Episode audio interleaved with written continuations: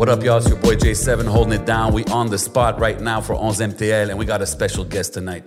We got a veteran of the MTL rap scene. We got a unique artist. We got what I call a true MC. Um, he's also a professor. He's an author. And of course, he's a hip hop connoisseur. I'm talking about the one and only Narcy in the building. What What's up, bro? brother? What's You up, bro? Welcome, man. Long dabs. Thank Yes, sir, man. Good to have you here, man. It's a long time coming conversation, I feel. bro. Um, so yeah, man, look, we're gonna get right into it. Uh, I was listening to the Rockefeller show podcast. Yeah. That's like a new thing you got going on. Um, why start doing the the the interviews? I mean, I know you got solo solo shows as well, but like, why did you decide to do that? I just, in the process of making music and art, I was always around so many interesting people. Mhm. And those conversations that we were having, some of them are private, so they're not public convos, but like some of them are so amazing that I always used to think, like, man, I'd love to, I want people to hear this. You know, Mhm. like the gems people drop on me, or uh, I just got a lot of OGs in my life, you know? Yeah. So I figured in the process of working on my album that I would start interviewing people that are just in my life at that time, you know? Okay. So, So, it's, all- not really, I don't think I'm gonna do like 7 million episodes of the show. I think like my goal was just to document my people, you know? dope Yeah. while you were preparing the project, Yeah, well, which is the same has the same title, right? yeah, yeah. So everything's a Rockefeller, right? Why, why is, I mean, yes, they definitely see everything as a Rockefeller right now, but why that time? I mean, I know you've been running with that name, with a cool name. It's a cool play on the Rockefeller thing. Uh, where does it come from, and why call your album that? Man, when I was, you know, when I was working on mixtapes after uh, Nofi passed, I, I started working on the Stuck Between a Rock and a Hard Place mixtapes like 2009. Between a rock and a hard place. Uh, and I, I did one, two, and three. And in that process, I was remixing. You know, it was still pre, like it was my right after MySpace, like YouTube had just started. Okay. So I was jumping on beats like you know G Unit beats and Yeah. J- Jigga beats and stuff like that. And the Rockefeller came out in one of the verses, and then I slapped it on a T for a fundraiser, and it worked really well. Like we raised a lot of money for for Iraqi kids. Did it again. It worked Dope. really well. And it just people, you know, I started gifting it to people, and it started being worn by bigger and bigger people, and it became synonymous with what I do. So it's like the culmination of the ten years of music that I've been doing. And Rockefeller is really my my identity, you know. And is the is it? So I'm guessing it's going to be a personal project. Yeah, it's just it's Yasin. Like it's like this is this is me right now. Like Would you say it's your like most personal project so far? Yeah, I mean, listen, I, I never like. There might have been a point where I was, you know, I've never been a competitive dude. Like that's never been my mo with my work. I'm not trying to prove that I'm the best, or even when I say it in jest, like I'm the goatar. It's always a joke. Like for me, this thing is a blessing to be doing. Right. So, the record is is again, it's like a community project, bringing in all the people that have been a part of my world musically for the last ten years. So all my features from the past are Okay, on this record in a way Really dope. uh, and it's like my life story. You know, I'm gonna design it like it's a, like if you were reading my diary almost. You know, Really dope, really dope. And you know, we talked about the show. Um, what's your favorite episode so far? If I was to ask you like that, of the of the actual Rockefeller show that you do. man, the best one that I did um, was one with my son that I haven't released with. Oh, wow. I interviewed my son. He's eight years old. I just recently did it. Come on, So I'm thinking about releasing it. Uh, but it's because we don't, we, you know, kids, like realizing through this pandemic what kids can add to the narrative of society. Like they're the most important. They're the bedrock of society in a way. Like we're building it for them, right? But we don't listen to them. So I wanted to sit with him and see that's cool. And did you how he felt, you know? and did you conduct it like an Yeah, yeah, actual yeah. interview? Yeah, and then it flipped it and it became the mini Rockefeller show and he was the host. Wow. And I was the guest and he asked me questions. Yeah. That's really dope. So I mean, that's the unreleased one. But from the six that we put out, I think the first one with Majid Jordan was my favorite to shoot, because it was in person. It's really dope. I mean, when I saw you had Majid Jordan, I saw you had 40 OVO. I was like, yo, like how did 40? This guy knows everybody. Like it's crazy. like you've built crazy connects through the years, and it's dope that you mention your son too, because I mean I hear him often sampled. yeah, he's I'm all over my guessing- albums, I'm yeah, guessing it's it's your son. Yeah, uh, on on the project. Like how has that affected you as an MC? Because that happened during your career. I'm guessing, right? Having Yeah, your child. 2013. Uh, I mean, it just affects who you are as a person. That's the only way I can explain. It brings out the worst in you. It brings out the best in you because you're exhausted and like you're running on on E. But at the same time, you have this beautiful person that's like being born in front of you, uh, personality wise. You know. So you realize like the things that you forgot about being human. You start implementing that with other adults. You know, like the simple things in life, like how you doing, like light shit. We were always so deep. You know. Yeah. So I infused that into my work. Definitely, it made it more like uh, more fun. Dope. You know. Dope, dope. So you know, we're gonna get into like the story and, and the, the years you've put in the game. But like, if I was to tell you now, like all of the years in the game, um, well, first is Rockefeller the last project, solo project? Because I heard that. I don't Listen, know. I hear I- that in the air. I had to I had to psych myself out to make an album. Uh, Really? So I, you know, I treated it like it's my last project, which makes you treat it like it's your first project, you, you put your all into it. right? And and um, uh, like to approach it from a place of clarity to end this first chapter in my career as like a you know as like just doing albums. I'll still make quit. music. It's, it's another chapter. Yeah, I just make. I'll always write verses and collabo and work on tracks, but I put a lot of work into albums. Where I put two years of my life into albums, and I'm alone. So like, there's the producers I work with, but it takes a lot out of you. So I can focus that energy smart, smarter, more healthy. You know. Yeah. So I'll still make music, but I don't know about albums. Okay. Okay. If I was to tell you like uh, t- tomorrow everything everything stops, what's like one of the best memories that you cherish from the journey? From the from from the music game. Yeah. Man, there's so much. But but I would say like um, those first couple of years when it was me, Nawara, and Nawaf, when I had a crew that I was Euphrates. the Euphrates, yeah, when I had the crew and like it was simple. It was difficult because we were, you know, it was 2004, 2005, right? 2004, 2003. Um, You didn't think about too much of the business side. yeah, no, you didn't know. You were just figuring it out. Like you were just making spreadsheets, you know, like so and having the team and like brothers, like that was the best part. That was the best part. Dope. That's a dope answer because it's crazy. You've you've done so many things, but it's like the the important memories that count. Um, but now we're gonna talk more about like a recent joint I heard. Um, uh, you dropped a song, Big Body Benzes, with Ransom. Yeah, and Nicholas Nicholas Craven production. Nicholas yeah. Craven on the beat, very dope production, of course. Um, is that part of the project, or is that just a? Yeah, it was part of the recordings from the project. So the way I do it usually is I, I record for two years. I'll have like sessions, month long sessions. Some like one day joints, but I like to do chunks of work. Okay. Uh, and I collect songs. So that's part of the like 60 songs that I have right That's now that I'm because- boiling down from, you know?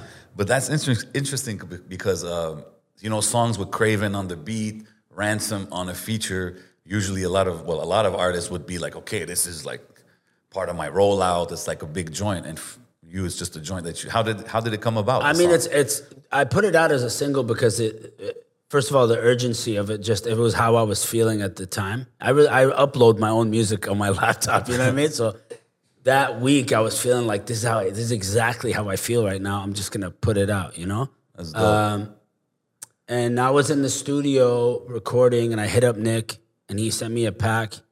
I did like four joints, and then the one that I did with Big Body Benzes, I just had a 16, and I was like, man, Ransom would murder this, right? Yeah. So I sent it to Ransom, and I had had them in class a couple of weeks before that. I, had they had visited my students on Zoom when the when the directors cut um, oh, okay. You had Craven and Ransom. and Ransom together on the in, in Dope. class, right?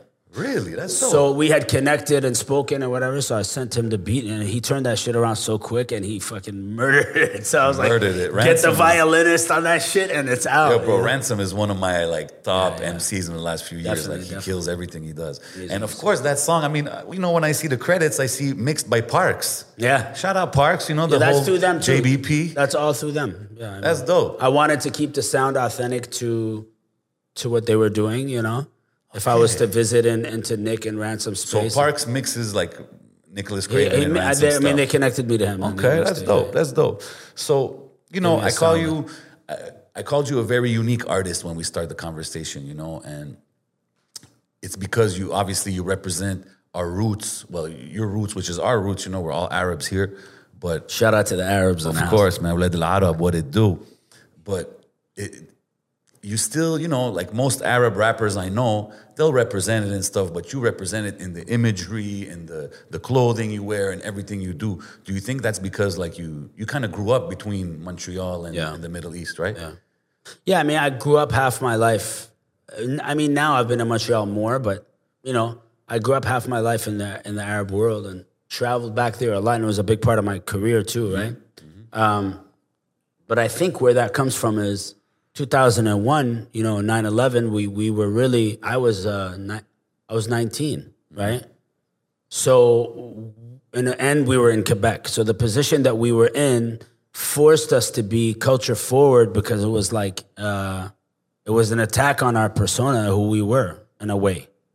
So when I started making my music, it was very reactive to that voice in society that was saying like, "You guys are terrorists" or whatever the shit was back in 2001. But so my work was very culture forward, and that became me for four or five years. And then the Iraq War happened, and then like mm-hmm. Intifada happened, and then Lebanon happened, and it never ended. The Arab Spring happened. Mm-hmm. So in the line of my work, it was always there in the narrative because I had to I had to address it. Like if I'm gonna have a space in the rap game, and nobody else is speaking on certain things, why not do it? Right? We have to do it. It's our That's hip hop, yeah, That's hip hop. That's what hip hop taught me, right? Hundred percent. Um, and you know, I grew up on like Rage and Wu Tang and Public Enemy and Knowledge of Self, and so that's what it was. And then uh, slow, slowly, I wanted to show the beauty and, and not be reactive and be more proactive. You know, just like the Rockefeller, like make it a conversation piece without forcing it down anybody's throat. You know, Yeah. like That's dope, man. And, and you know, I, I you like I said, you you're you're somebody that's been in the game since the early 2000s, like you mentioned, also with Euphrates and stuff. And and on a smaller scale, of course, than the Arab versus the world thing. Uh, we're in Quebec, and you're an English MC. Quebec is a motherfucker. Shout out Quebec, I see you. and you know like um, we do podcasts there's a lot now there's a wave of podcasts it's a trend trendy thing to do and it brings a lot of documentation of what's been going on in montreal in the last 20 Yeah, or so very years important. and but sometimes i feel like there's we're, everybody's focused more on the french side obviously it's what's very popular right now in 2022 but we kind of do you feel like we push aside the because i mean when you were doing your thing in 2002 you were side by side with all the the french Mm. Yeah, artists yeah, right for sure, for sure. I was, I mean, when I was working with Lowe's in the beginning with Low Pesci, shout out Low Pesci, Pat Bateman. Um, uh, we were working with a, a producer called Apocalyptic, and then obviously Sandhill. But then we started working with Stratege and Ray Ray. And when I started recording, I was rec- the first person I recorded with with DJ Horg. Wow. I remember DJ Horg being like, "Don't you know, Nars, don't touch the screen." I always used to touch the screen. like that was a big part of my, and that's where I was like, "Yo, I want to learn how to engineer." And then I started working up the street, Urban Lab. I used to Shout work out with Urban Lab, Shout yeah. out Urban Escape, Sam. You know up? what I'm saying? Yeah. Escape, and uh, he taught me how to engineer. So Okay. I was always around French dudes in the scene that were actually rising, and like Chili D and Arnac, and and you know what I mean. Like I was always around people, and it, but there wasn't much collaboration going on. It was still early, Okay. Okay, you still more than I see now. You know, but we were all underground, so it was. I feel like back in those days there was more collabs between the English and French artists. Like now I feel it's really two separate scenes. Well, people, you what I mean? people tend to collab only if it ben- if it benefits them, right? In a sense. So wh- why would the French MCs? Be- what would they benefit from besides dope shit? Benefit from collabos with English MCs in the city if man. the if the the presence in the industry is more French. No, I get what you're saying, but I mean I'm from that era, like to Yeah, do no, dope shit. In my head it's to do dope shit. I You know what I So, mean? but not everybody, not everybody's role is to do cultural work. You know what I mean? Yeah. Like what you guys are doing is cultural work. What some MCs are doing is cultural work. What some MCs are doing is community work, and what some MCs are doing is industry work. So like everybody plays their role. That's what I've hmm. come to realize. Makes sense. Makes sense. So who are the groups that you came up with back in those days in your Euphrates, Pat Bateman days? I mean, listen, I, I remember moving here in the 80s and then in the 90s turning on the TV and watching Rap City and watching uh, the Rascals and, uh, you know, Maestro Fresh Wes and all that. But then, then I started seeing Shades of Culture on TV, Yeah. you know? uh, and then Dubmatique and all that. And they looked like us. They looked like people from our communities, you know. So when I came here in 2000 and started going to CK, CKUT, Big shout Off the. Hook Radio, shout out Buddha Blaze, Revolution, okay. Pat Pat Rec. Uh, oh, they were on Wednesdays. I remember. they're people- still on Wednesdays. They're still rocking till Still now? Wednesdays, yeah. Mid, they used to be like 3 a.m. I think now it's midnight. Wow. So um, yeah, you know, it was Shades of Culture. Yeah. It was uh, audio research, A-Trak and Yes, uh, that was the label. That they had a A-Trak Dave Disorder. One and, and P-Thugg and uh, Obscure Disorder. Troy Dunnit actually Troy back Dunn on the just scene right now. yeah. So those guys were around. Um, who else was around? Like yeah. So I'm guessing you Sans Pression and Architect. Yeah, I used to see these guys. SP all the time. Yeah, yeah. And this was SP like right before he dropped the album that was that made a lot of noise. Like 514 yeah, yeah, yeah. Wow. Um, yeah, we were all just underground. I was rocking like head wraps and bike gloves and fucking leather leather vests and shit. I was wild. Oh, yeah. yeah, but I remember that era, man. It was magic for sure. That's dope, man. Um, I heard you say, like, looking back uh, at your early MC days, your rap dreams were unrealistic. Mm. Why do you say that? Like, I, when you're talking on the grand scheme of things, I'm guessing. Yeah, I just I just feel like what I wanted then was different to what I want now. Number one, you know. You're young, you're 18, 19, 20, you're watching like these big artists in Yeah, the yeah, States blow, blow up. up you think it's possible. You don't think about industry, hoopla, and like time and chance and teams and marketing and PR. I didn't know any of that shit, right? So it was like, how do I get to the, you know, I was opening for bigger MCs. I was a young dude. Like I opened for Kweli in 2004 here in Montreal. I- you know what I mean? KRS One. I met everybody that I was Those were the days when Kweli came with. No, that with wasn't- Kanye. I met Kanye that day. I was with Really? Lowe's and we met Kanye and GLC. Wow. And uh, it was snowing outside. I was with my boy Yushua. and I told Kweli Shout about this. Yushua. Kweli kicked us out when they were doing sound check. And then we met Kanye and freestyled with him. Lowe's has that tape, no way. but he probably lost that tape. Shout out to Lopez. oh my God. Yo, that's history right there. yeah, bro. so that was a. So anyway, you know, we were young. We were seeing like who we were, you know, we Those were, were the beginnings of Kanye in the game. Like he Yeah. had just started, he was rolling with Talib. That's crazy. Yeah, so I think also like what the model of being an artist changed. The when I started experiencing ups and downs and as an independent artist, mm. it changes your viewpoint, you know, and keeps it like now I want to keep it healthy for myself and be happy when I'm doing it. Hundred percent. It's important. Well, that's wisdom through the years, I guess. That's that ammo shit. Yeah. but going going back, going back, like when I asked you your best memory, uh, you said it was doing your music with Euphrates and stuff. So how, you know, looking back at, at Nofy's passing, how did that really affect your journey? Because you've had a hell of a run, you know what I mean? But Yeah, I mean, it, it turned me into it, it turned me into like a monster. I went into overdrive. I like lost them early. I lost them in two. We lost him in 2004. yeah, early in the So game. God rest I wa- I was 22 years old, and I had just finished two album, two whole projects with my crew. So like, I knew what a project was. I knew how to do it. I knew how to. We were. I was working with Urban Lab. He was teaching me how to engineer. Yeah. So I was going to school, uh, doing my masters about uh, Arab identity and hip hop, wow. and uh, um, I was in the studio at school, recording the Arab Summit album, pushing the Euphrates album, touring on my own, and then uh, learning how to engineer at night in the studio, right? And that was unhealthy, but I was 22. Yeah. And then I got into a like beast mode. I just started recording on my own, mixing on my own for years, eight years in a row Damn. uh, and touring on my own. I had no crew, no manager, rolling DJs, like doing my own visuals. So what it did to me was, um, it, it, looking back, it isolated me. You know, I isolated myself. Yeah. You Obviously, feel like you grieved, you gave yourself the time yeah. to? Through or- through my work, I Okay. grieved. Through my music, like he was present in the work. Um, but but I isolated myself from everybody, even the city. Like, I- you know, I, I built a wall up. Now, when I look back at myself as a youth, I built a wall up because I had grief, like I had pain, you know. And then I started seeing other people in the scene experience the same thing when we lost um, Bad News Brown or Dutch. Yeah. You know, we lost members of our community uh, suddenly, right? and it fra- it brought us closer together in the sense that we started telling each other we love each other or like you're my brother or whatever. But it, it brought a lot of pain, right? So I started seeing that happen all around me, and it helped.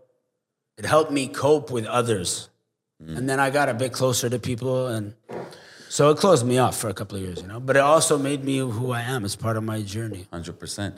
And you know, like we're saying, you've had a hell of a run. Like you dropped like ten official albums. Projects, yeah. Um, you're talking about Arab Summit projects. Like you were into um, pushing the culture early from in the game, and through all these years, um, you still decided to export your music outside. Like you were early on, like pushing your music outside of the city and, and outside of the country. What made you do that? Is it is it the passing of Dutch and bad news and these kind of things? But you were still moving before that. Yeah, I mean, I, I left in 2000, 2012 to try to go start like a record label in, in Abu Dhabi and stuff. Um, right after Bad News passed, and Yeah. it definitely, definitely pushed me to leave for a bit because I, I just it, it became too. And me and me and Bad News were we're not close, but we came up at the same time. 100%. And I spent a lot of time with him backstage and hung out with him, and like it, it broke my heart Yeah, we all did, man. And Yeah. it, I think it hurt the whole city, man. Yeah, and he was a beautiful brother. Like he was an amazing person at the time, you know. So I left right after that. God rest his soul. And um but when I left is where I faced the most difficulty. Like actually that year 2012 I did the Jazz Fest and I had a crazy Quebec industry experience that like threw me off and made me want to leave completely. Like somebody who tried to sign me, it didn't work. Uh, they started offering me little bags. I wasn't down. They talked down to me. They told me I'll never be shit. Like it was very crazy, you know. yeah. And I was still young. I was, uh, I wasn't even thirty yet. Was I 30? And it was after your, your big show. I think I heard you Yeah, yeah, tell yeah. that story. That's yeah, so that that put a lot of like uh, doubt in me in the city, so I left. But then when I went there, it was even more difficult. Like the red tape, the situation was just a mess. It, it couldn't get through. We couldn't get through paperwork. I was like, I don't want to be difficult, man. That's me. Me when I was seeing you go to the Middle East and stuff, I was like, damn, like it must be difficult to run a business out there. I wasn't because- running. I wasn't running a business. No, but you I was trying mean? to. Yeah, I was trying because to. here there's at least there's some kind of structure and some kind of blueprint. Whereas there, uh, as far as the music business, plus you're doing hip hop and stuff. Like, how how was the scene in the Middle East? Like, uh, like from those days till now. Like, how's the rap scene? Did it evolve? Because Now it's to me, you're one of the pioneers. Yeah, now it's amazing. Thank you. I mean, now now it's uh, it's amazing to see the diversity and the sound and like what's happening in Morocco is crazy. Like Okay. You know what I'm saying? The Moroccan MCs that are blowing up, uh, you know, that yeah, they're breaking numbers, you know, the the Tunisian rappers, the, the Yeah. Lebanese dudes, the Palestinian dudes, uh, Algerian, dudes are killing sure. it too. Yeah, I all heard- of them. Man, I listened to some Palestinian drill last time. Yeah, yeah. Who? Uh, like- uh, Sheb Jadid. I think so. Yeah, Yeah. Sheb Jadid and them, bro. Yeah, for sure. Like I was like, damn, these boys are flowing. You know, Iraq, like, shout out Iraq too. Like I've been doing my research now for Shlonak to, to to find like MCs and there's a lot of rappers now. You know, when we started, it was uh, very small, but the French dudes, the Algerian dudes in France and the and Yeah. the Moroccan dudes in France, these guys were kind of the they were the first- pioneers for yeah. it. They were the first Arab MCs and shit. As Like- far as I know, yeah. like it was the Freeman and all them ones, dudes. yeah. He was Ammu when I met him in my young twenties. You feel me? So like, those guys set the set the, you know, like that song he has with uh, Cheb Khaled, the Bladi Classic. joint. Like That's one know, of my- We, we all been trying to make bloody for, Yeah, you know what I'm for saying? So like, yeah, That's man. one of my all-time classic songs with like some Arabic in it. Like, Yeah, yeah, it's perfectly done. So those guys, even I am, even though they weren't Arabs, although Akhenaton I think is, is Akhenaton, Arabic. I Not think- Akhenaton, oh, uh, no, uh, um, the producer, what's his name? Uh, Imhotep. Imhotep. Oh, Yeah, yeah. I think those guys are Arab. I met them. I think they're. I don't even know. But anyway, the aesthetic they had Yeah, was the like culture. Wu Tang meets us. So like it was perfect, and that's that was my like. I moved here. I was listening to Palais Justice. Uh, I was 18 years old. Like that's what that's where I started. You know. dope, dope, dope. And like you know, when people talk about Narcy, they they always, well, often put a tag like conscious rapper. Uh, Revolutionary rap or whatever. Like, what? What do you like those kind of labels, or you're more like? I yo, mean, listen. If I was a revolutionary, I probably wouldn't be so obsessed with product and purchasing things and selling. You know what I mean? Like, Okay, I'd, I'd, a- I'd be a bit different. I do believe in a. ch- I do believe in a change, and I believe in that change being in the people, not in the system. So we can be who we are, but also fight the structure the way that it's the way that it oppresses us all. Like that's what I it- believe. But that's dope because you make it kind of cool, you know, in a way. Because when you're still connected to the trendy, cool things going on, and you have a dope message, I think it can actually touch people, Yeah, even in a better way. It's way. just the honest way that we're living. Like this, you know, I have an iPhone, bro. I have a I have a Mac. Like there's no way the exploitation is removing itself from anything that I'm doing or anything that we're doing anymore. Hundred percent. So how do we work with it and and try to use the model to give back as much as we can, right? Like so even with my merch stuff, I try to use it to so I don't know if that's revolutionary. I just think like it's what we can do. You know, you know what I mean? Dope, dope. And uh, I'm just I, I love I love bars, bro. I'm like a, I'm a rapper's rapper. So Yo, like, we can definitely hear that on, on the latest project and on all the projects, actually. Uh, we're going to get into the bars and everything. But speaking of, of, of rapping and stuff, you dropped an all Arabic project in yeah, yeah, the 2014. Narcissi joint. Yeah. like that, again, man, it's like, you know, like I have an Arabic verse, couple verses I did back in the days, which I still spit here and there. Shout out Sharif, RIP. he was on the song with me. Rest in peace, But, brother. but you know, and people are like, whoa, you rap it. But I mean, I, to sit down and do a whole project, it's like a, it's a big challenge. you Yeah, what I I'm, mean? I'm not a great Arab MC. I write my verses very much like I write my English verses. So I'm not the most poetic Arab rapper. Like to me, the best Arab writers are Mahmoud Jaderi from Dam. Uh, Amar Effendim is a great Arab writer. Shadia Mansour is a boy, great yeah. Arab writer. Like that's you know the older MC, the newer MCs are really dope now. But that came out of an experience I had in Lebanon. I went to do a show at Metro Medina and I was doing, I was like headlining, whatever. And uh, somebody was like, uh, Arabi in the crowd, you know? and I stopped the music. I was like, so I told the DJ, it was DJ Lethal Skills. I was like, throw a beat down. And I freestyled in Arabic. Damn. Like talking directly to the guy, being like, this is my story. Like, why are you telling me to speak? The other guys were speaking French. Like, you didn't stop them. You know what I mean? yeah. and it pushed me to do a record. Wow. That moment, I was like, "Fuck this guy!" Like, that's Crazy. so I wanted to challenge myself, you know, and I did that shit at my mom, at my mom and my dad's crib, like That's dope. old style. Like Classic, I went back, like you used to. I went back home for that. That's fresh, man. um, so yeah, it was. and, and even like you, when you talk about like answering the guy that was talking in the crowd, it kind of made me think like I don't know if you had the chance to see some Arabic uh, rap battles, yes, bro. Yeah, they're I've crazy. seen the disaster. Like I don't know if you Yeah, probably yeah, know yeah, about disaster, rapping in Arabic, and even in Lebanon, and there's the MCs there. Like it's, to see that there's even that kind of scene out there, it's, impressive. yeah. So like. Ed, the guy he battled was Ed Abbas, I think, right? Yes, sir. Yeah, I know Ed from touring and and Chino and all those guys from being in Lebanon. Met them a couple of times. Like, that's dope, man. yeah, those are the guys I came up with. that's really fresh to be connected with like two emerging scenes in Yeah, a way, you yeah, know. And, and you know, eh, listening to your music, we we can definitely tell you're pro Palestine. Um, All the way, man. Palestine is the red line, bro. Okay, I respect it. You know what I I'm respect saying? it. No, I respect it. That's and, and, know what I'm and, saying? you know, but you you're getting in an industry and having kind of um, those opinions that are very strong. Did it ever close doors, block you of opportunities? 'Cause I mean, I wouldn't say overtly it did, but for sure it did. No, exactly. Even if it's not, No one ever told me like, "Yo, you're pro-Palestinian, fuck out of here." But but it's very obvious that the industry is not pro-Palestinian. You know, Yeah. if you reach a point where you can't say what you want to say about the truth, or you lose corporate sponsors, fuck the corporate sponsors, right? Like corporate sponsors don't go to the grave with you. Your your actions do, right? So like, when it comes to injustice, if we don't believe that all injustice is equal and connected, and we don't go to the root of the of the injustices and try to work backwards, then we're just digging the hole deeper. You know what I'm saying? Yeah. So like, if in Canada we don't deal with siding with the indigenous struggle and their story and the injustices that are being done to their communities, Facts. uh, you know, we can't reach the point where we're dealing with the young Arab community and the young black community and the and the racism in the country. Like it's all tied in. Absolutely. So with Palestine, for me, that's the human.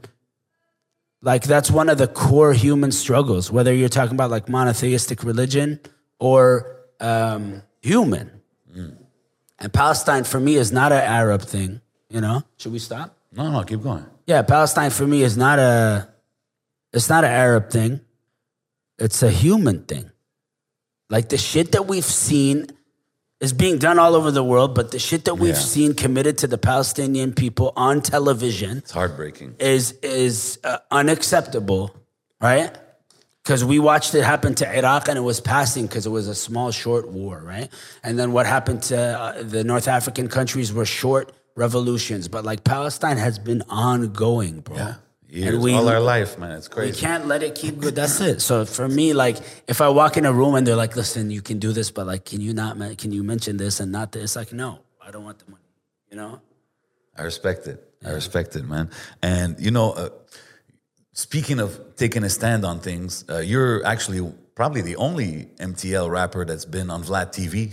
Yeah, as well, far, that's a as far as. I know. That's a story. and um, it was about the Arab Money song from Busta yeah. Rhymes. Yeah, yeah. And I remember when that came out, and the hook was like, blah, blah, blah, they were like not saying anything. Yeah, yeah. And I was like, okay, like, is, I didn't get it really. I was like, uh, is that like supposed, or I don't know if we're supposed to take that the right way, you know what I mean? And then I saw your your your Vlad TV thing where you came out and you said, yo, and you remixed it, and you kind of told Busta like, yo, Yeah. this is the way it should be done, kind of thing. yeah. How how was that experience? Because I'm sure you It was nuts, bro. I was in Dubai. I was starring in a film. It was like a weird. It was 2009. I was doing a film called City of Life. So I was like in the gym training. It was like I wasn't living my life. My wife was here with my sister. I was I was there like you know, independent, still on my own again, Yeah. doing this like weird I mean, that's a recurring thing. You've been pretty much doing your thing alone solo for a while, yeah. Yeah. And uh, uh, I was chilling with my boy Danny out there, Danny Neville, who's a, a DJ and a producer out there, and I was recording in his studio. And then one night we, he's a DJ, so he like plays all the clubs, and he got Arab money and played it for me. I was like, what the fuck is this? Like this is like those scenes in Hollywood movies when they're driving through the the the Hara or whatever in, in whatever country they're in. Yeah. And and you hear that they add the sound effect of the this sound effect in the back, this one. You know what I'm saying? It's like the quintessential, like, you know, the gibberish, the Arab gibberish. So, like, in that moment, I was like, yo, throw the instrumental on, let's do it. So we just recorded it and I put it on MySpace. Yeah. And my boy Chris, who I went to high school with in Abu Dhabi, Scottish dude that I know, I think he was Scottish. Anyway, he, he was working at All Hip Hop. Oh, like okay, it happened to be that he was Chris Sweeney. He was writing at, at, at All Hip Hop, posted the song for me. Like Boom. boom. And this was like my high school homie, no connection besides that. And That's like that shit went viral in a, in a way. yeah, it, it picked up.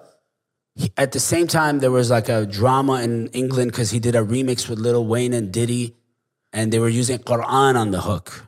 Well, th- okay, that's it. Because Arab Money, there was the hook where they don't say they say gibberish. Then there was the Quran Then there was the other hook where it was like a prayer or something. Yeah, it was, it was Bismillah Rahman Rahim or something like that, right? So, so, Which is weird to put on that kind of song, right? so yeah, of course. So my shit piggybacked that shit, and phew, and like attention went up. It started getting international news coverage. Crazy. And I'm like, sh- I- you know, I don't want to. I don't want to be the dude that got it, got into it. Busta Rhymes. Busta Rhymes is one of my favorite MCs. Like, Legend. he will destroy me, right? So like, um, next thing you know, I get a phone call at like three in the morning from John Monopoly, who is a, a Chicago legend. Like, he managed he managed Kanye. He managed a bunch Yeah, of people Yeah. And he must have been working on the album at that time. And he was like, "Yo, this is John Monopoly." He had hit me up on MySpace and then called me and was like, "Busta wants to talk to you." That's crazy. And I remember I was like, "Yo," I got shook. I was like, "It's two o'clock in the morning. I'm in Dubai. Like, Busta Rhymes calls me." And it's like, you know, God brought this moment together. Anyway, Busta was saying this to you? yeah, yeah.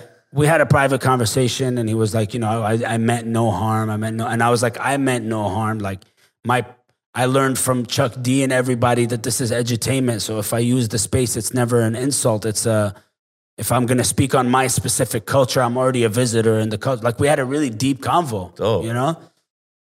And then the next day it was in the newspapers. Arab uh, Busta Rhymes apologizes apologizes over Arab money song. I was like, I, it became a thing. Apologizes to me, and I'm like, he didn't apologize to me. Like, He doesn't need to apologize No, to me. no, I, I get what you're saying, but it's dope because you still, you know, when I say that you're a pioneer in the, in the game as far as an Arab rapper, it's those kind of things that make you that. Like you took a stand, and because you took a stand, you might have helped.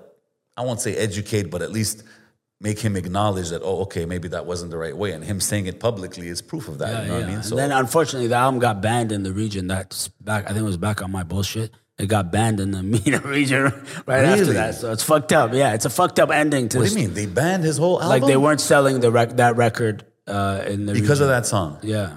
Really, in the whole Middle East, I didn't know that. Wow. So it's fucked up how it ended because that wasn't my in- intent. no, I get. I and get what obviously, you know, like uh, I ended up opening for Busta here. Be- it was me, Belly, and Busta on stage. I remember that show. Remember that show? I remember that show. Yeah, and it was weird. It was like we didn't really talk. It was weird. I, you know, it was unnecessary, but it was also like a teachable moment for me.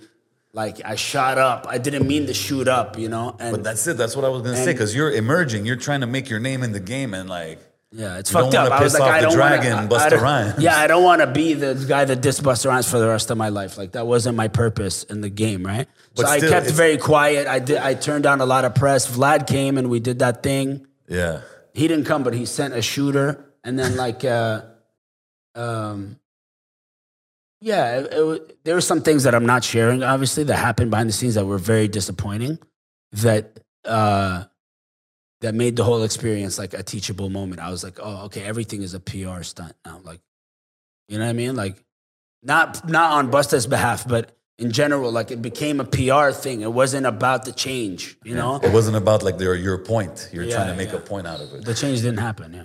So yo, so through the years, you know, you went from working with um, Euphrates, did the Patrick Bateman thing, uh, Nomadic Massive. You went from the narcissist to Narcy. Why why the name change?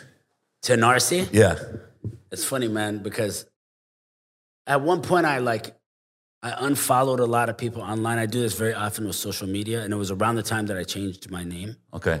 And it came back to me that people were like, "This guy's a narcissist," and I realized that people view me uh, in a way that is not me because I carry myself with a certain air of confidence and like I'm approachable. I'm not not approachable, you but I'm so insular, like in my work.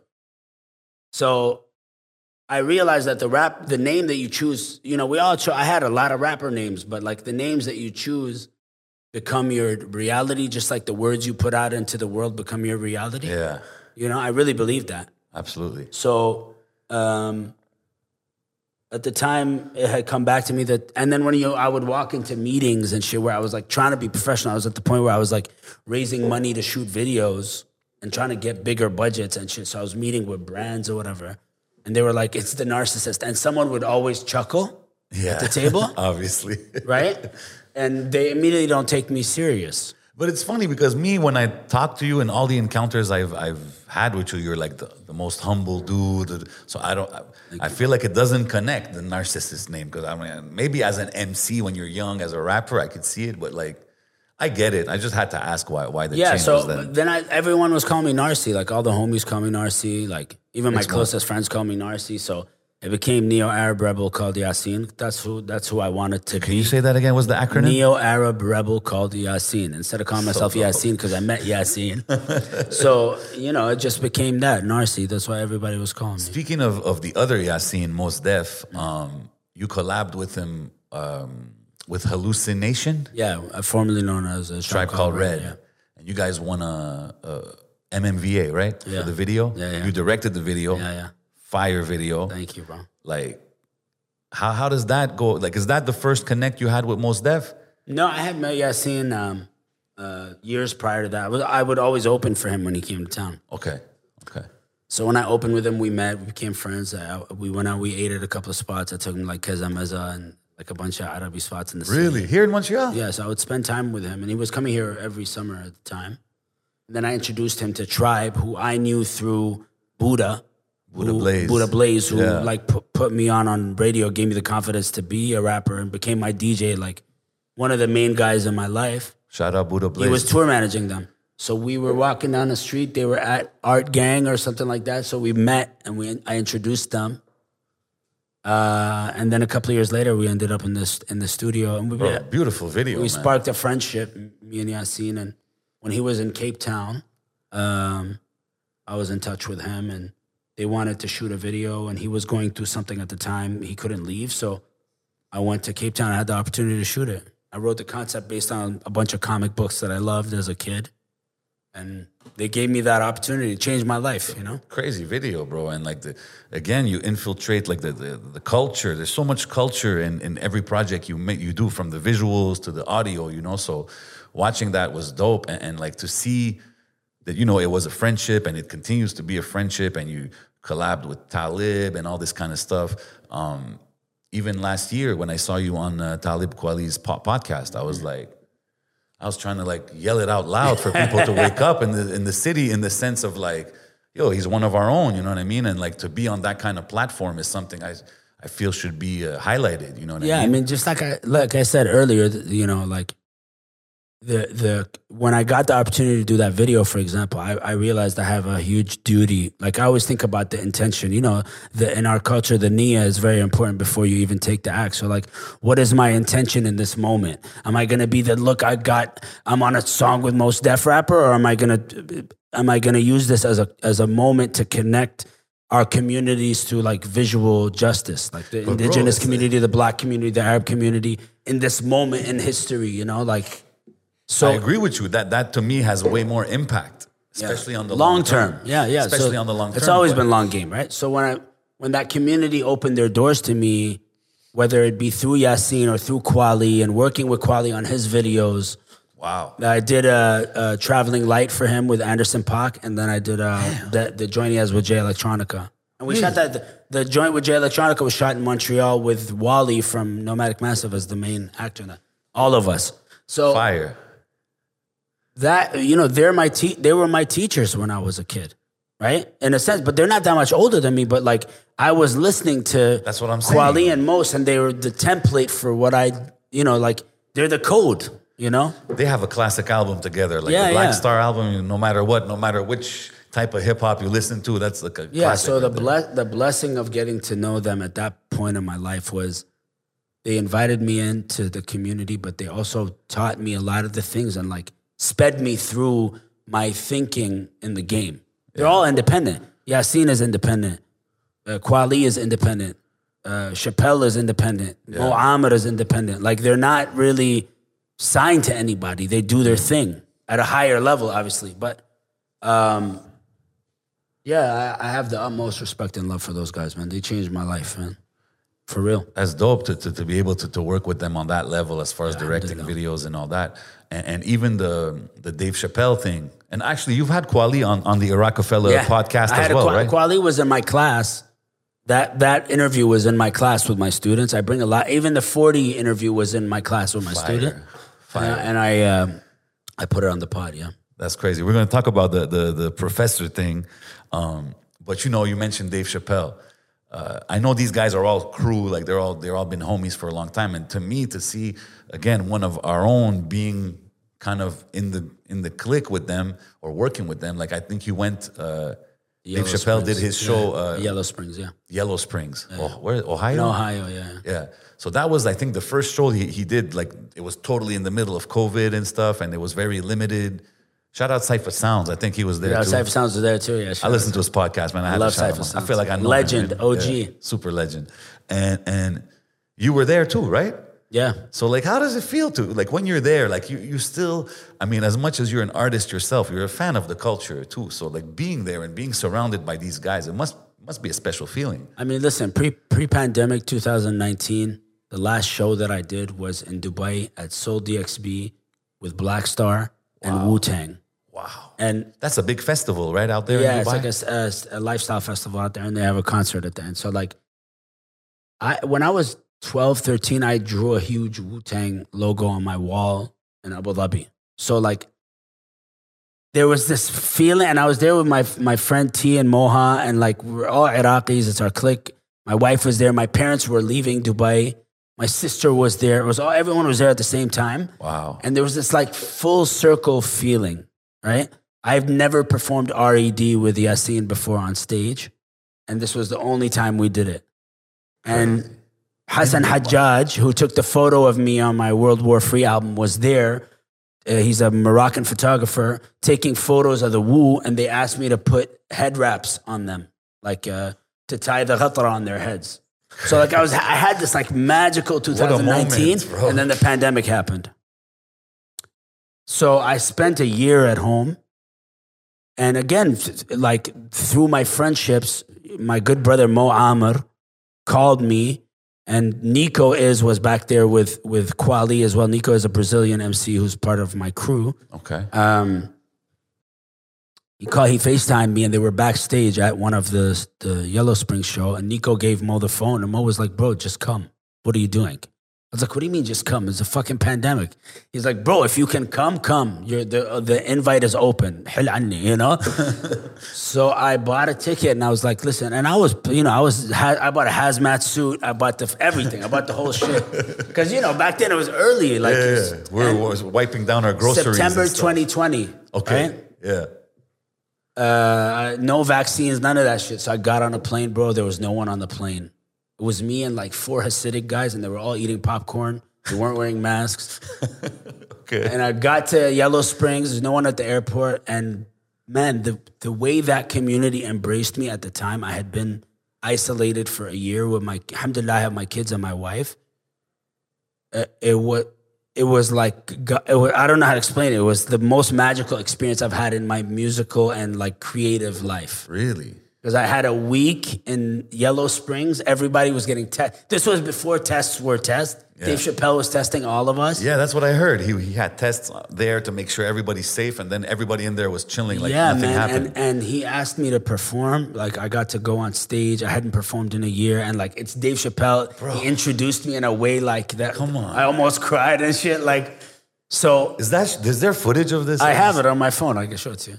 Um, you can, and like just that. I never thought that would happen. I had met Dave a couple of times before through Kweli and Yasin. Yeah. But they, like I said, they embraced me in a very natural way. Like, and Mo was the conduit. Again, it's another Arab brother from the community pulling me up. You know, So at a time when I needed it. So shout out to him. Um, and I got to sit with Dave and like talk to him about Quran and like we were in a party and we talked about Quran for like an hour and a half and it felt like nobody else was Is there. Dave Chappelle Muslim? He's Muslim. know. Yeah, yeah, he's Muslim. Mashallah. Yeah, so like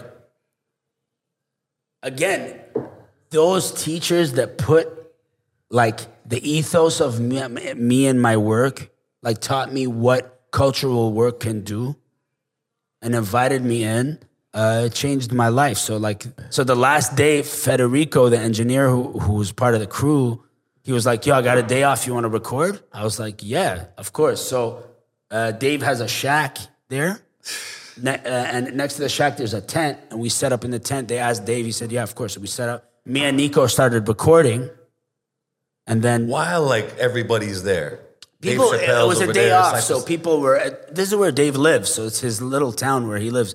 Il y a 3000 personnes, like small city. Wow. Um, we're all tested. Me and Nico are in the studio. We recorded a couple of joints, and then Donnell walks in.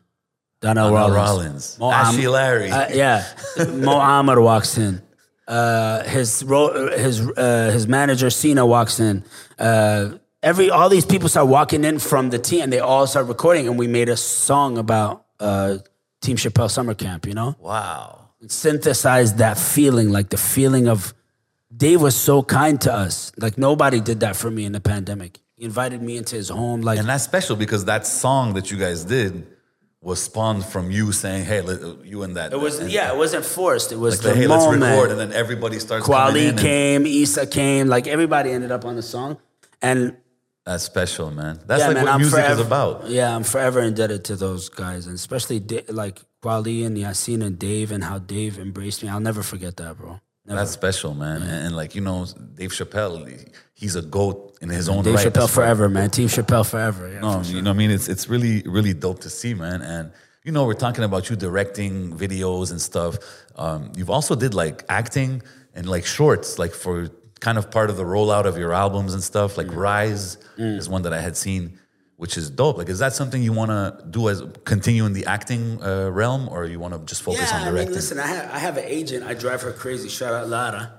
Um, But I'm like so selective. I don't want to do commercials and fucking TV shows and things like that. I want to do very specific shit. So, and I'm not gonna get it because like so many people audition, and you know, you gotta really go in. So a lot of my acting stuff either came through me or through homies that wanted me in their projects, right? Yeah. Um, but I think I want to focus my energies on doing some TV or film, like I to mean, do hey, a project. like, you could do some comedic stuff too, man. Shout Yeah, out to Jassim. Shout out Jassim. I like I like the character you did there, man. It got me laughing a couple times. But um, yo, and also speaking of, of you know that crew we we're talking about, whereas Dave Chappelle and those guys, Jay Electronica is another connection you have kind of in the industry. To me, he's got the best verse on Donda that, that dropped the Kanye album. Uh, he's a top tier MC.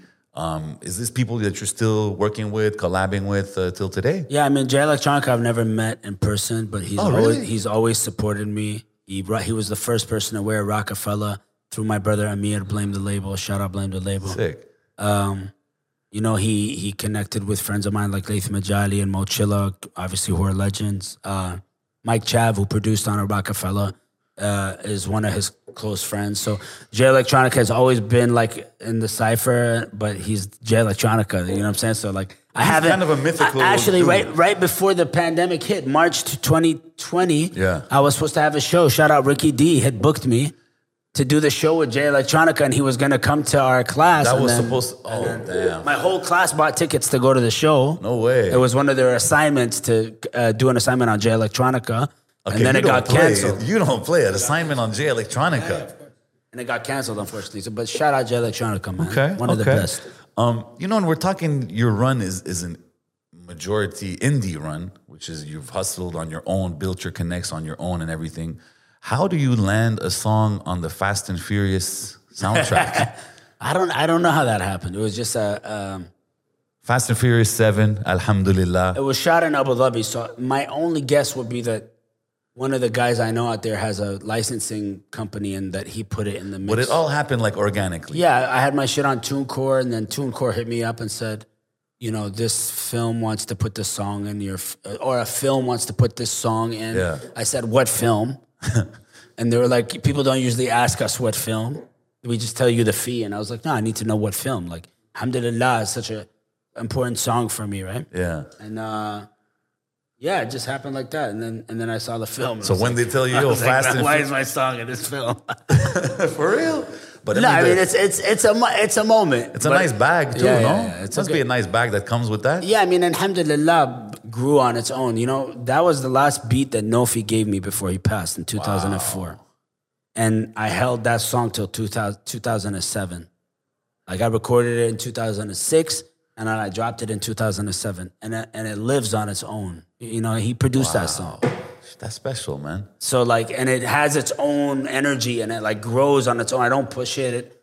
And we did that video Just with the, the, that it, community. it got yeah. uh, like you see you accomplish things that a lot of artists work for and push for. And when I ask you how it happened, it's like, oh, I don't know. It's just some person heard Yeah, it. because I again I I never had like I have strategy in my work and rollouts and artwork and and and basic like social media stuff, but like I- just do it for you know what I mean. Like I let the world the right carry it. Yeah, if I you put the right it. intention out, and honestly, when you put God in your music, and I'm not the most religious person in the world, but every time I put Allah in my music, uh, it's resonated like it's brought the most barakah to the people around me and opened the most doors to the people around me. So I try to do one of those a project to to uh, put out good good good intention around our religion and our God and our you know what I mean. Do you feel sometimes? Never for a commercial purpose. Like I didn't monetize the video on YouTube. You know what I mean? Really? Yeah. Like I'm not specifically that song, although I should have, but I did. like, I did uh, not. Over two mil. So I kept the intention with that work to like not.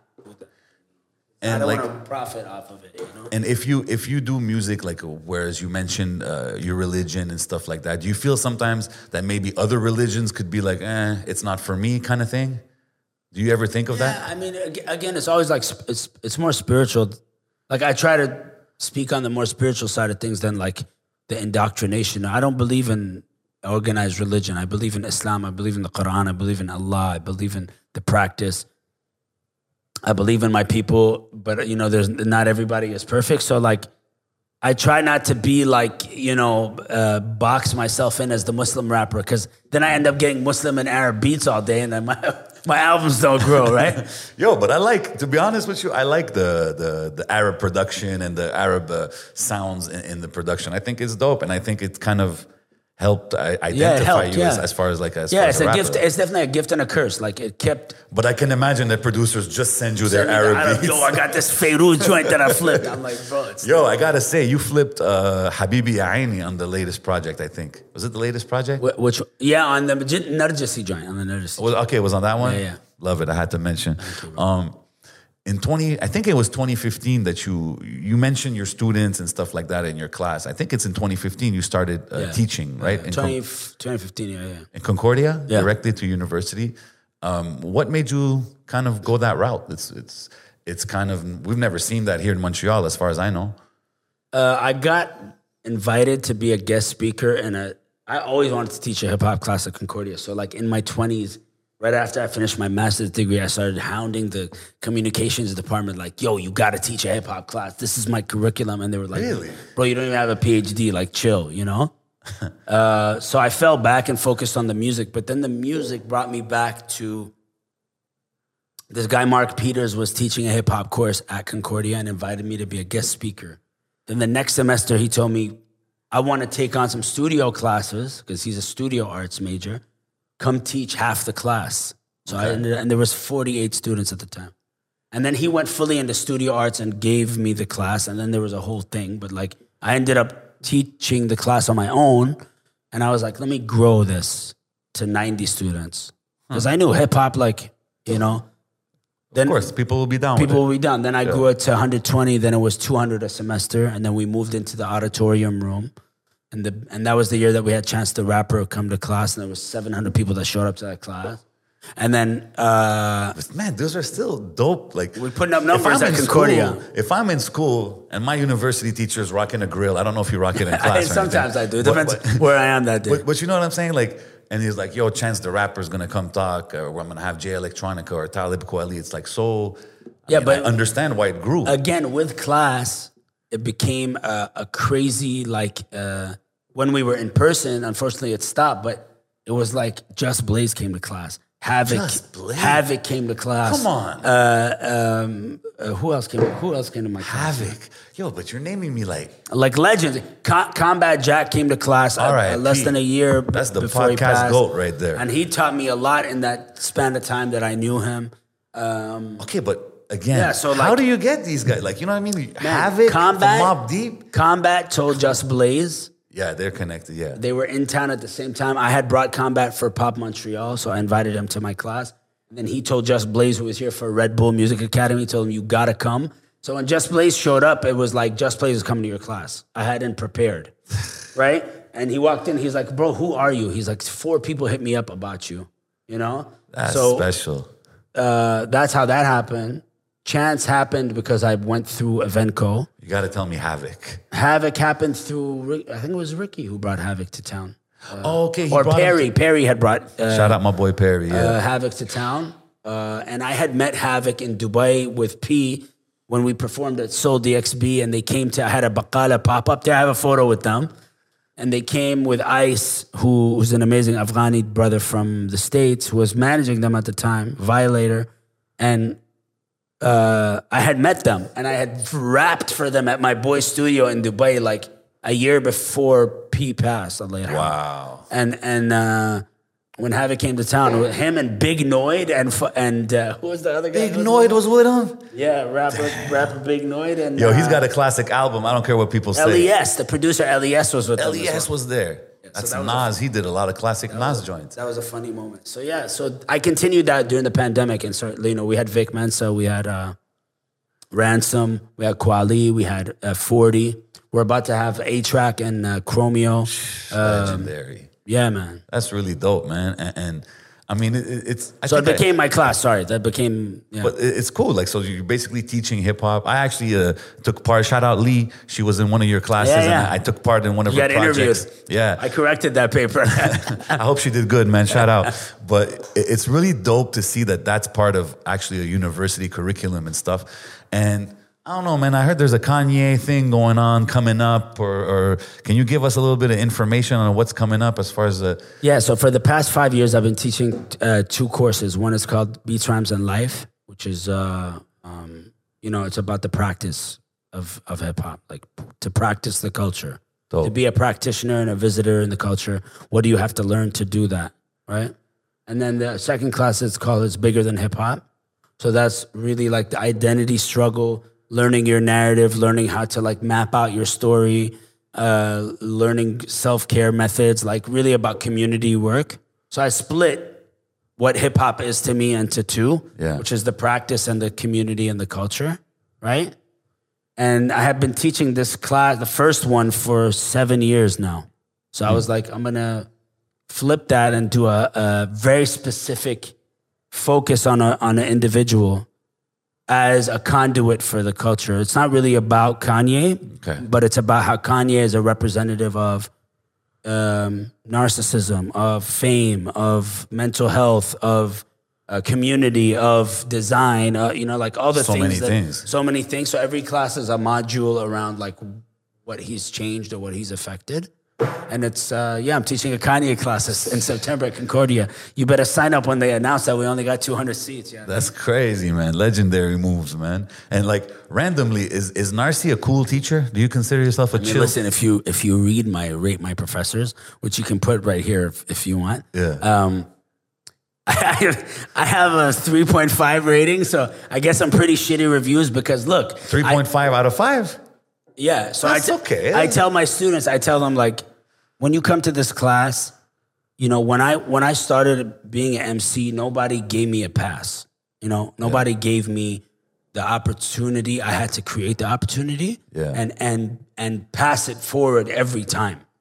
So when you're in class, you start with an A. It's all about your effort and your presence as a community, not as individuals. But you have to show up to class for your class, not for me. You know? Hmm. So that affects their grade.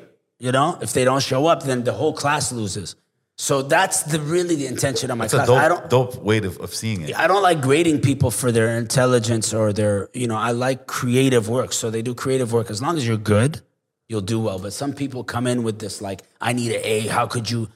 You know, it's a part of being a teacher. Yeah, yeah, it's But part Shah, of that's game. one of the biggest blessings of my life. So, alhamdulillah, please come join my class if you can. and I want you guys to come to class and do a be- live one when we go back. That would be person. dope, man. That would be, dope. It would be an honor, man. And and how like it must, you know, doing shows, collabing with artists, doing uh, big festivals and stuff. It brings a certain kind of satisfaction, you know, like a it's an adrenaline rush. It's a it's a it's a high in a, in a way. But I'm guessing being a teacher must bring a different kind of high. Yeah, te- like you'll burn out as a teacher. It's it's a lot. It's a lot different to being a musician or an artist because, like I said, I have 200 people a semester. That's 200 families, 200 simultaneous stories. There's always drama. There's always uh, uh, death. There's always personal issues. There's always anxiety. There's always like students are going through it, especially in a pandemic. You know. Yeah. So like, I, I, and I try to be the kind of teacher that's like, I'm your friend, though I have a certain hierarchy position in this relationship. Like, if you need anything and we can help you as a crew, as 200 people, then please like use this as an open forum. So there's a lot of pain that happens in that class that we carry together. Um, But support as well, right? but it's support as well. So I want the students to leave with like the the memory of this being a, a safe space for them. You know, it's important. so I treat it with, uh, with with a very delicate approach. I try not to be harsh or hard on them, especially during the pandemic and we're online. When we're in person, it's it's it's exhilarating because like we have a cinema screen and an amazing. You know, I'm cranking hip hop at Concordia dans l'entrée de l'université. Like we like like I said, when we invite guests, the room gets filled up. It's an amazing energy. you know? Special, man. So I'm hoping when we do the Yay one, we go back in person and uh, and we can invite people that were part of his story to class, like A-Trak. Willow is from the city. For Justin real. Saunders is from the city. Like all these guys are a part of. Who knows? Maybe Kanye will pop up, right? Never know. You never know. Throwing it in the atmosphere. Um, you you you also wrote a book. I don't mean there's so many things, man. You know, I, don't want to I don't want to take too much time on everything. But you know, uh, text messages or how I find myself time, time traveling. traveling. Yeah. That's the one I gave you. Yes, sir. Yes, sir. And, and, I mean teaching classes, writing songs, directing videos. How did you find time to write a book? Well, you know, while, while writing my albums, I had always written on the side like creative writing or short story writing or poetry that's not like it has bars in it, but it's not structured for Not for a song. for songs. Yeah. And I'm not a spoken word guy. Like I've always, I can't go to the spoken long spoken word shows. I'll be completely honest with you. Okay. So like, like I appreciate the art, but it's not my thing. Yeah. You know. Um, so I'm not a performative poet. You know. Um, and when the pandemic hit, right before the pandemic hit, I had met A- Anthony from Haymarket, which is a publishing house out of um, Chicago. yeah. And, you know, fucking Naomi Klein has written for them. Angela Davis has written for them. Like Jeremy Scahill has written for them. So many people that I admire outside of the rap scene Yeah. Um, have written for them. And when they asked me, "Do you want to put out a book?" I was like, "Yes," you know. but I didn't have anything. So when the pandemic hit, the reason it's all about technology is because I was in front of my laptop, forced to like organize my life from the past eight years, and I put all these writings together, and I started writing during the time of isolation. And created this book uh, out of it. So it came out in the middle of, at the end of 2020. I had already started before, but the pandemic changed the meaning of the book, you know? Oh, but it's dope. It's dope, and it ties in with uh, I think your your wife. Space time. With space time. Well, yes, and of course your wife is opening. I think a, a bookstore or, or we're gonna keep we gonna keep that on the low though. okay, that's not that's not coming. Okay, I, I thought that was that out. Okay, Uh, okay. But yeah, yeah. So, so like books are a big part of my life because of my wife, right? Okay. So this has always like brought books into our home and grown our library at home. And she had just been working on her book, Take Care of Yourself, as well, that she put out. So we both put out a book in the same year. And books, I think, in education has been a through line in all of our work, like even down to my rap shit, right? Yeah.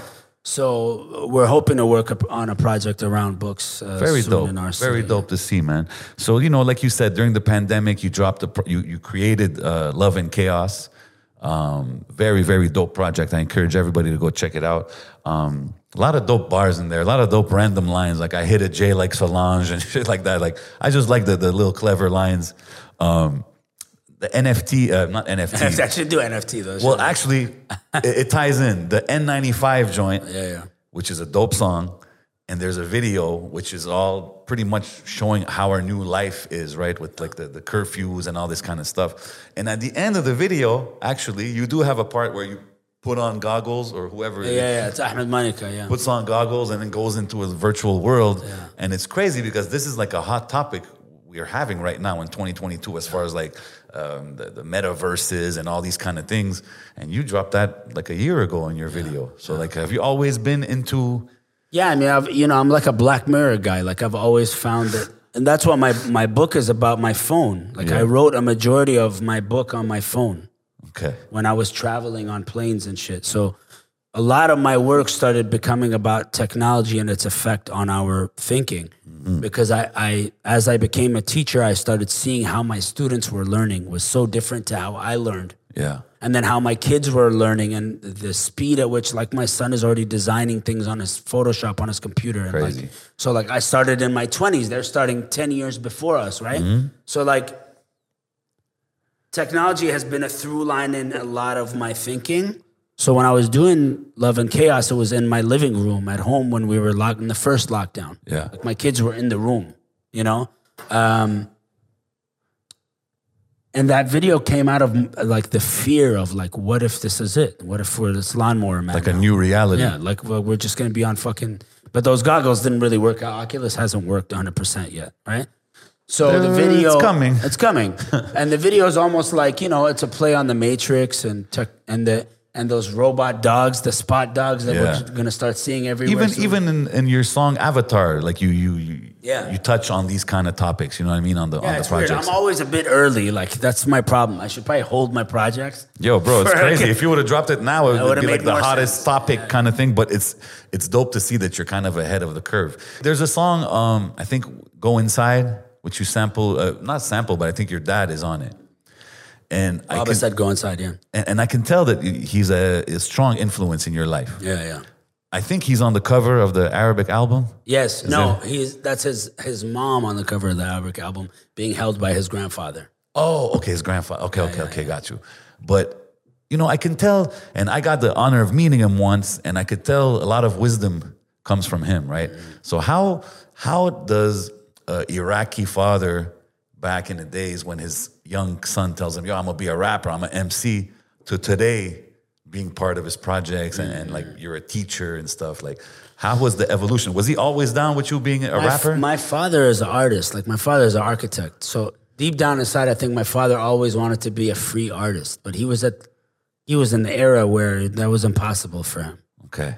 He was the one that immigrated with my mom. They did the sacrifice thing. I think right? your, your grandfather was a poet, wasn't he? my grandfather from my mom's side was a poet. Yeah. So my my parents always had art. And my dad used to play music at the house very loud. yeah. And I'm talking like Demis Roussos and like Carmina Burana and like Um Kulthum and shit like that. Like Yeah. so, and Barry White. So like my dad was very uh, music forward. And they, like I said, they let me draw Wu Tang on my wall when I was 12. Like they, they let Okay, me they didn't be- even trip on that. No, no, they let me be creative.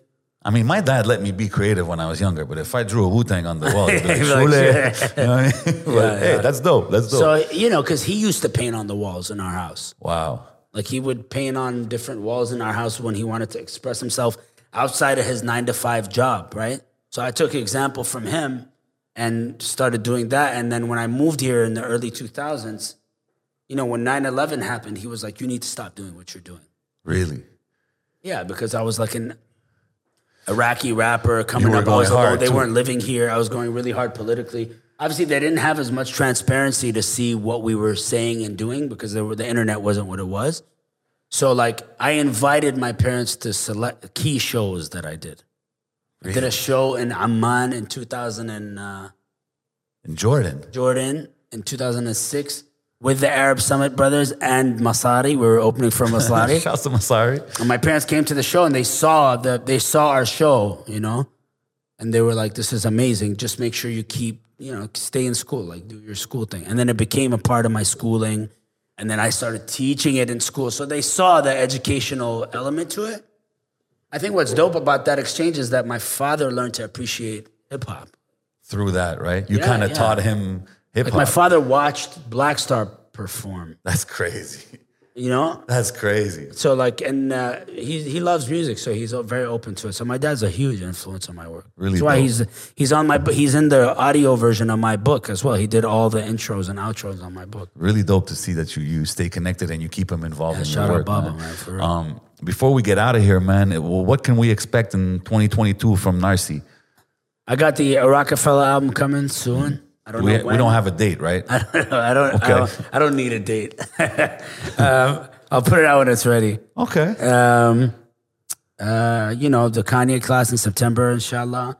Um, start starting a thing with my wife in the city, so we'll announce that soon. No doubt. Keep Um, us posted, man. And and that's it, bro. If there's any way I can help you, brothers, you know I'm always here, man. Big love, big respect, guys, man. bro. Before we out of here, though, before we get out, I got a couple rapid fire questions for you, man. That's what I do, sure. man. Okay, let's do so if I ask Narcy, who's your rap goat?